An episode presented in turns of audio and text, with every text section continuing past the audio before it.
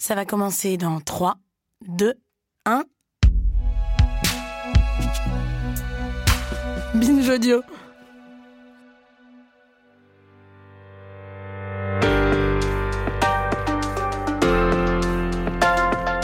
Bienvenue dans Rappelle-toi demain, un podcast d'un genre nouveau qui nous initie à l'archéologie.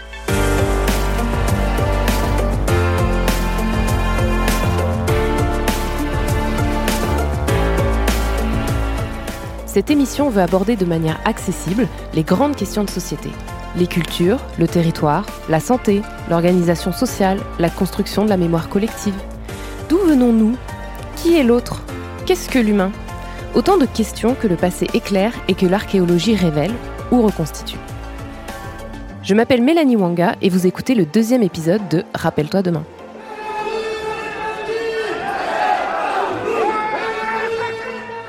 L'actualité des derniers mois a mis en lumière des inégalités systémiques, tant raciales que sociales.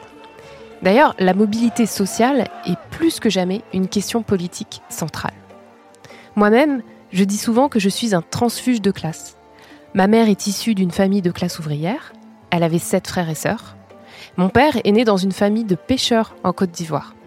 Ma vie aujourd'hui et mon travail ne ressemblent à rien de ce qu'ils ont vécu. On peut dire que je me suis élevée socialement. C'est une chose à laquelle je pense chaque jour. On peut aussi souligner que la littérature du 19e siècle regorge d'exemples de personnages qui se sont élevés socialement à la force du poignet, hors de leur milieu d'origine. Mais qu'en était-il dans les sociétés plus anciennes? L'histoire nous enseigne que les sociétés du passé étaient déjà mobiles. Qui sont les transclasses du passé? Quels indices témoignent du passage d'une classe à l'autre? Vaste sujet auquel l'archéologie peut apporter des réponses.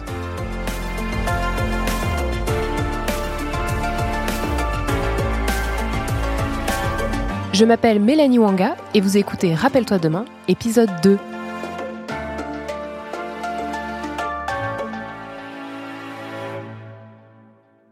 Pour en parler, je reçois Séverine Hurard, archéologue à l'INRAP et historienne. Elle est spécialiste du Moyen Âge et de l'époque moderne. En 2017, elle a soutenu une thèse à Paris 1 Panthéon-Sorbonne sur l'archéologie des élites rurales ordinaires dans le bassin parisien du 3e au 18e siècle.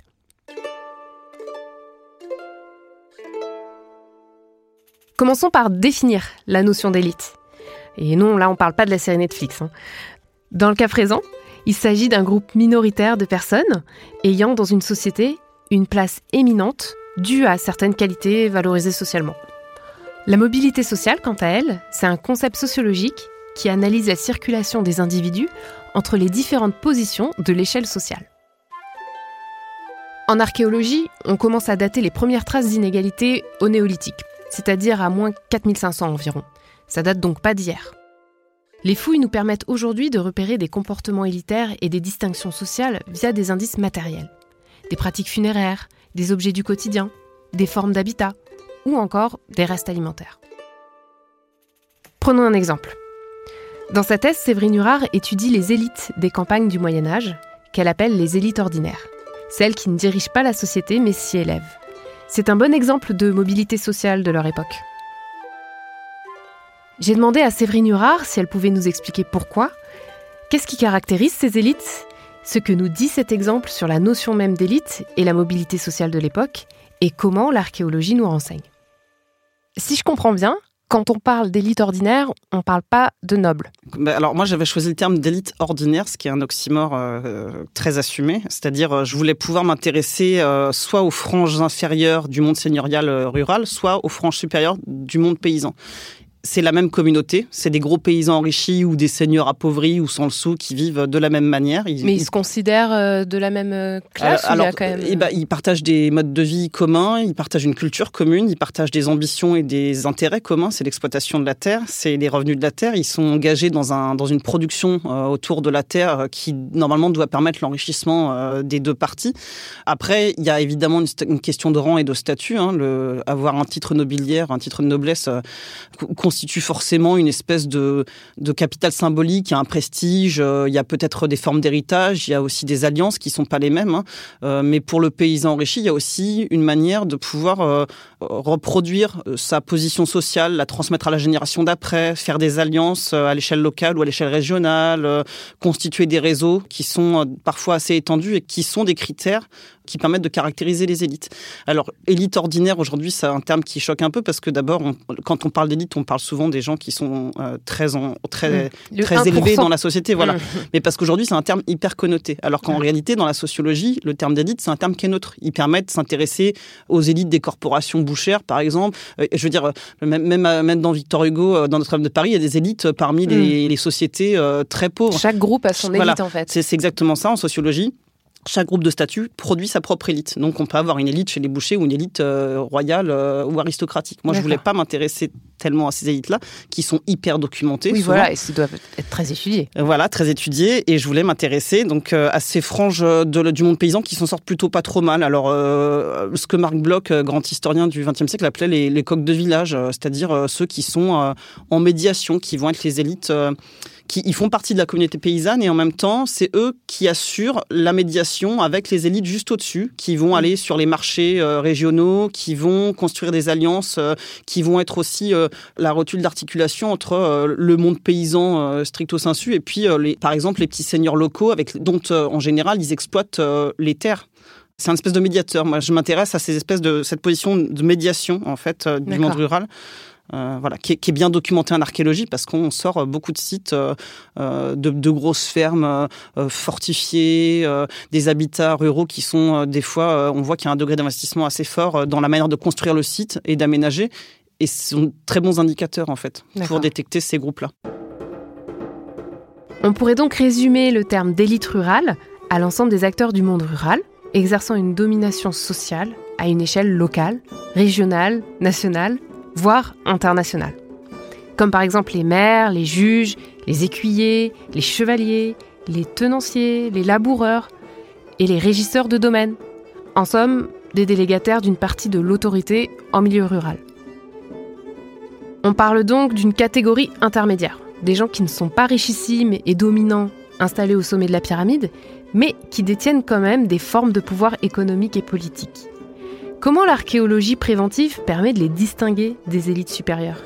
Et comment leur pouvoir se manifeste? Et surtout, sur qui? Comment l'archéologie permet de distinguer matériellement les différentes classes sociales? Comment elle permet de distinguer cette élite ordinaire des autres couches de la société? Alors bah, justement, c'est tout l'intérêt. Alors moi, l'enjeu pour moi, c'est pas tellement de distinguer des élites supérieures, parce que les élites supérieures, en général, elles se distinguent bien. C'est-à-dire qu'elles, euh, alors ça dépend après des cercles sociaux qu'on examine, hein, mais euh, dès qu'on commence à avoir des, des, consommations euh, très irrégulières, on va dire très extraordinaires pour mmh. faire. On voit les dépenses extravagantes. Les, les dépenses, la consommation de viande régulière ou la consommation même de viande un peu rare. pour le premier Moyen Âge, on va avoir des consommations régulières de, de, viande de bœuf, des consommations de, de. Donc ça, c'est un marqueur. Ouais, de viande blanche, c'est un Ouais, bah, c'est un très bon critère pour déterminer euh, les niveaux de fortune et les niveaux d'enrichissement. D'accord. Eh ben, vous mangez pas? J'ai fini. Fini? Vous avez même pas commencé? Un peu de raisin pour rafraîchir, éventuellement. Raisin? Mais on n'en est pas aux fruits. On n'a pas fini le deuxième plat de viande. Et les volailles qui arrivent? Alors euh, effectivement, tout ça, les grandes élites, on les repère assez bien. Les petites élites, on les repère un peu moins bien parce que on a, et c'est pour ça que c'est aussi caricatural de la part des archéologues. Je reviens à votre question de tout à l'heure. La caricature, elle consiste aussi à considérer que on ne peut détecter une élite qu'à partir du moment où on va avoir du, du prestigieux, du luxe. C'est-à-dire que le, mhm. mobilier doit être luxueux pour détecter l'élite. Moi, ce que j'essaie de démontrer, euh, c'est que justement, à travers les, milliers de sites qu'on fouille pour toute période confondue, hein, l'idée c'est de montrer que les critères de caractérisation de ces élites-là, ils sont dans l'ordinaire. Alors ça va être des consommations qui sont paysannes, des modes de vie qui sont paysans, mais à l'intérieur de ces consommations et de ces modes de vie, on va détecter des petits signaux qui paraissent un peu ambigus, qui sont des fois assez anecdotiques. Vous pouvez nous donner des exemples? euh, Ça va être bah, de la vaisselle de table un peu très décorée ou un peu de la vaisselle de présentation de table, par exemple, de la vaisselle de, réception finalement, qu'on va trouver dans un, dans un ordinaire euh, vaisselier qui est très classique pour le monde paysan. Ça va être, euh, je sais pas, trouver des éléments du vêtement dans une consommation, enfin dans un assemblage mobilier qui est très anecdotique. Alors ça peut être, euh, je sais pas moi, des éperons euh, pour monter à cheval, ça peut être euh, des, des, boutons, des passementeries, je ne sais quoi d'autre. Et ça, c'est des choses que la paysannerie classique n'a pas en fait. Bah, c'est des, éléments qu'on va trouver de manière euh, assez rare. Donc en fait, c'est montrer que dans un quotidien assez ordinaire, il y a des petits signaux comme ça qui montrent que euh, on est capable de, euh, rassembler, euh, de, de, disposer de ressources un tout petit peu plus diversifiées, qu'on va pouvoir monter à cheval, qu'on va posséder, je sais pas, les éléments pour mettre en place plusieurs trains de charrues, donc cultiver des terres à une échelle un peu différente. L'idée, c'est vraiment de montrer que ces élites-là, elles sont détectables, mais à, à condition de relativiser les critères d'identification. Alors, ce que je comprends, c'est que pour détecter des élites ordinaires, on ne cherche pas des monceaux d'or ou de grenats ou des vestiges de repas fastueux, mais on cherche des indices moins prestigieux et plus ordinaires du coup. D'ailleurs, c'est aussi le cas pour tout ce qui touche aux questions d'habitat en fait. Les élites rurales se distinguent car elles habitent pas dans des grands châteaux médiévaux classiques, mais dans des endroits plus modestes. Euh, alors, qu'est-ce que l'archéologie euh, préventive peut nous permettre d'identifier? Ce qui est sûr de toute façon, et ça l'archéologie a très bien montré depuis euh, 25 ans, sinon plus, c'est que le château, en fait, euh, c'est intéressant, vous disiez le, le château médiéval classique, mais en fait, il n'y a pas de château classique.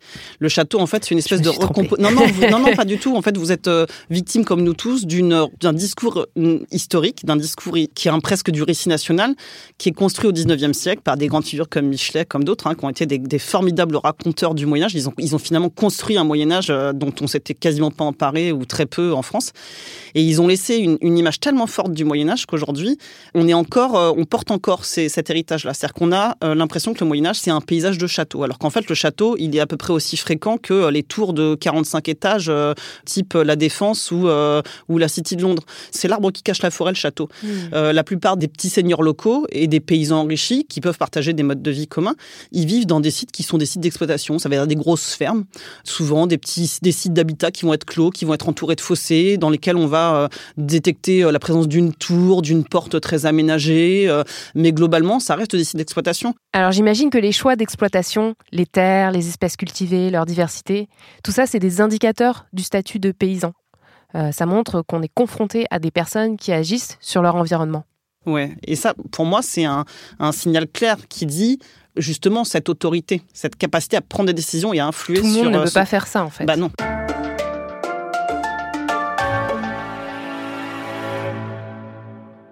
Est-ce qu'on peut aussi évoquer l'étude des déchets euh, qui permet de comprendre comment vit la population Est-ce que euh, vous pouvez nous dire comment nos poubelles révèlent nos secrets, Ouais. nos espoirs? Les archéologues, on est tous très très intéressés par les déchets. On, on souvent- de déchets. Ouais, on est friands et on, bah, on dit souvent qu'on est un peu les éboueurs de l'histoire. Alors c'est vrai sans l'être. En attendant, c'est vrai que les déchets, ils ont un intérêt. Alors quand on a des dépotoirs sur un site, par exemple, Un dépotoir, c'est quoi? C'est un, un- un lieu où on a euh, rassemblé euh, ce qu'on rejetait. Euh, c'est finalement une une sorte de poubelle, c'est une Ouais, décharge, ouais. c'est une décharge.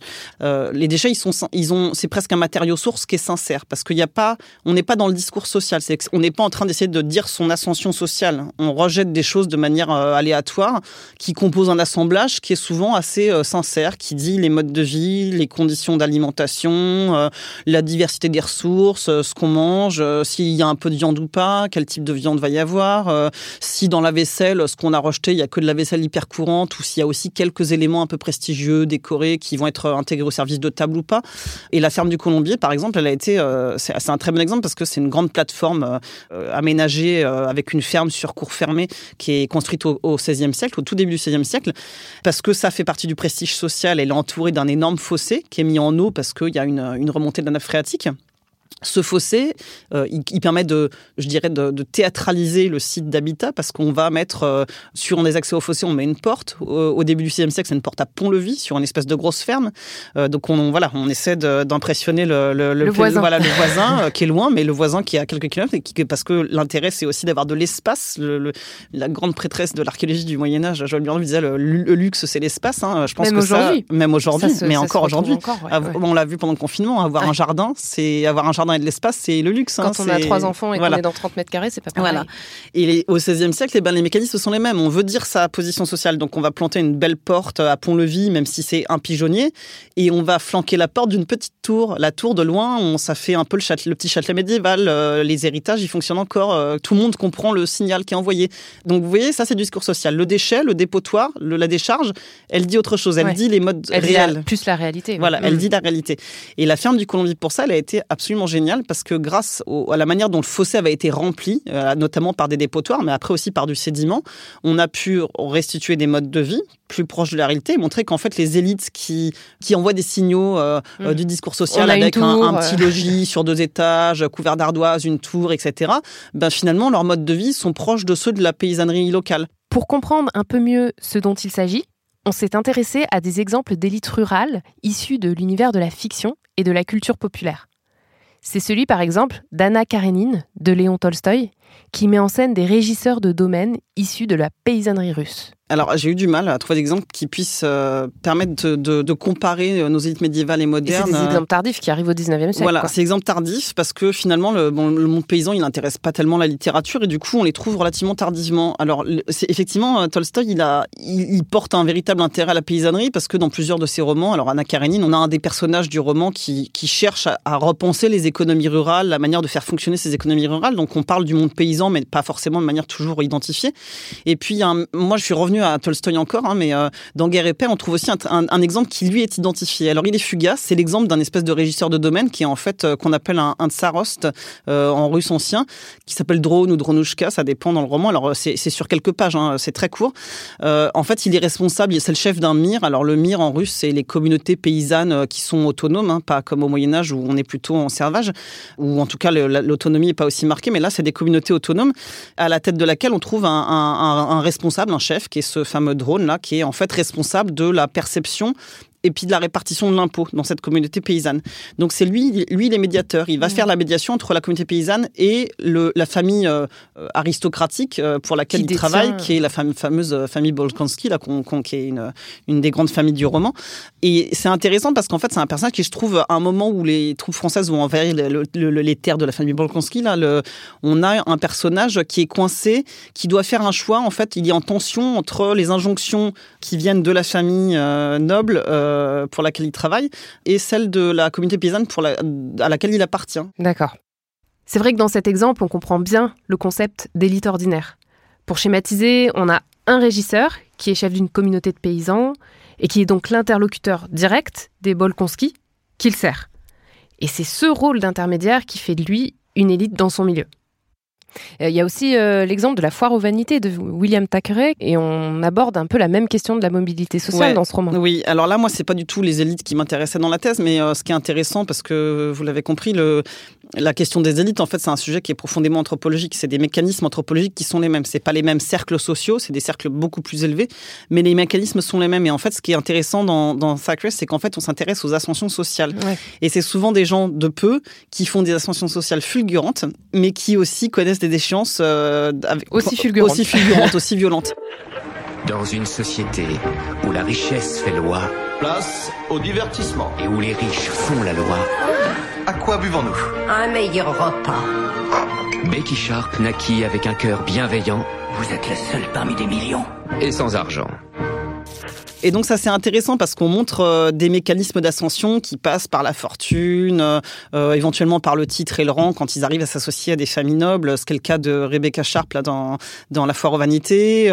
on montre comment en fait le, processus d'ascension sociale il est combinatoire. Ça, ça doit être l'association entre un capital symbolique qui va être le rang, le titre, le prestige, le capital culturel qui va être les biens, et puis le capital social.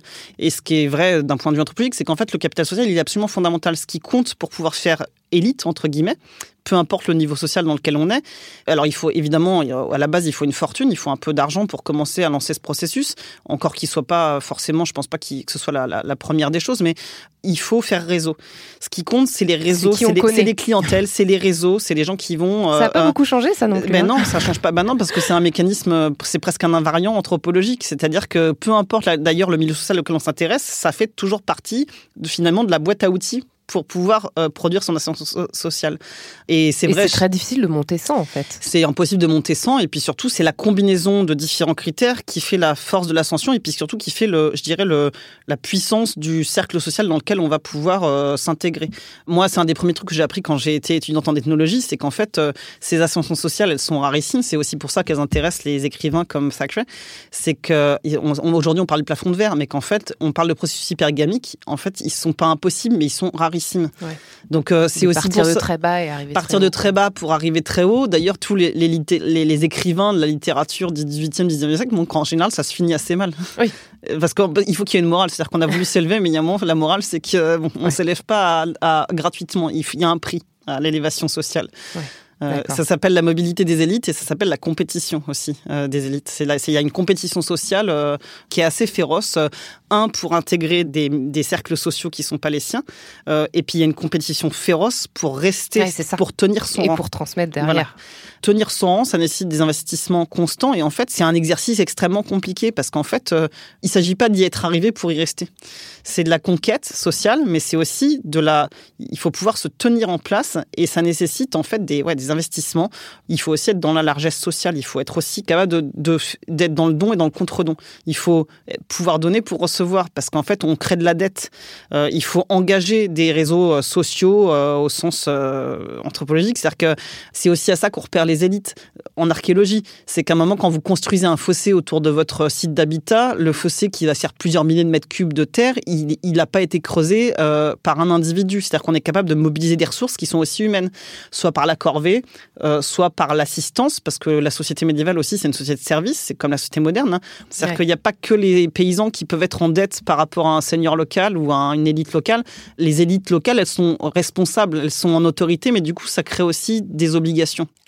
Quand est-ce qu'on sait qu'une élite intermédiaire ne l'est plus? Soit qu'elle est retombée, soit qu'elle est, elle a, elle est arrivée à un niveau supérieur. euh. Bah, c'est les signaux, en archéologie, c'est les signaux matériels qui vont changer. C'est-à-dire que euh, quand vous voyez que sur un site euh, qui va évoluer euh, sur plusieurs siècles, euh, on voit euh, que les manières d'aménager, les matériaux pour construire, le matériel qui est rejeté, euh, tout ça, ça va changer. C'est des signaux qui vont évoluer. Donc on voit, euh, nous, on est capable de dire s'il y a des moments d'enrichissement, des processus d'enrichissement, puis des processus d'appauvrissement euh, qui vont se traduire par une faiblesse de l'entretien des sites, euh, par la moindre qualité des matériaux utilisés, des consommations alimentaires. Si vous avez un site, et c'est le cas, on en a plusieurs, euh, je pense à, ce site fouillé par un collègue, Jean-Yves Dufour, il y a pas mal d'années maintenant, à Roissy en France, c'est-à-dire qu'on a un petit site au XIIe siècle, une espèce de grosse ferme euh, d'un- d'une petite seigneurie rurale euh, avec euh, fossé, un gros fossé, etc., une petite tour. Et puis progressivement, au fil du temps, en- notamment à partir du 15e, 16e siècle, on voit qu'il y a une espèce d'augmentation, en, une montée en puissance avec la construction d'un petit château de plaisance avec euh, des colonnades, des cuisines, etc., etc., jusqu'à devenir un site absolument euh, euh, assez spectaculaire qui n'existe plus, qui a été clan ruiné, il n'en reste rien, mais qui aurait été quasiment un équivalent à, à, j'allais dire à Versailles, alors peut-être peut peut-être pas, mais un- un- en tout cas un équivalent euh, de, de certains grands sites du 17 et du 18e siècle, euh, de ces grandes maisons de plaisance euh, très prestigieuses.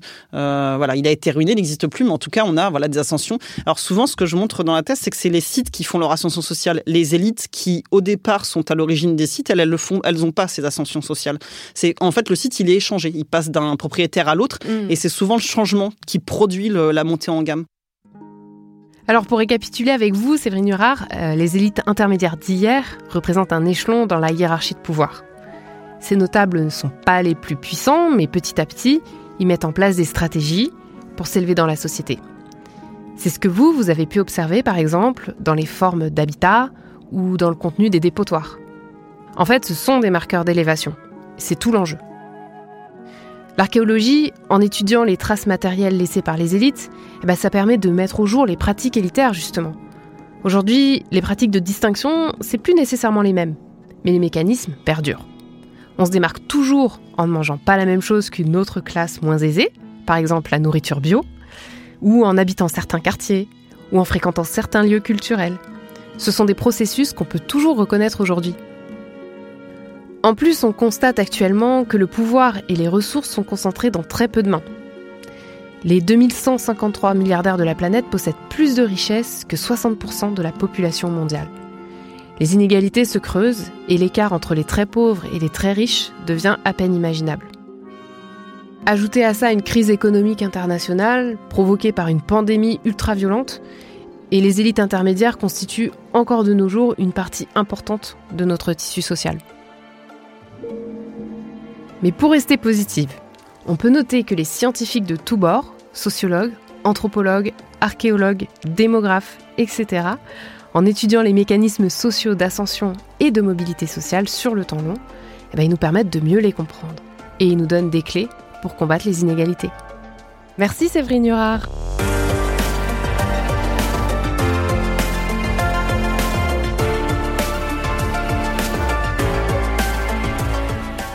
C'était Rappelle-toi demain, un podcast coproduit par Binge Audio et l'INRAP. Si vous avez aimé cet épisode, vous adorerez les suivants. Rendez-vous le mois prochain pour un nouvel épisode de Rappelle-toi demain. Et en attendant, abonnez-vous et laissez des étoiles sur vos plateformes de podcast préférées. À très vite!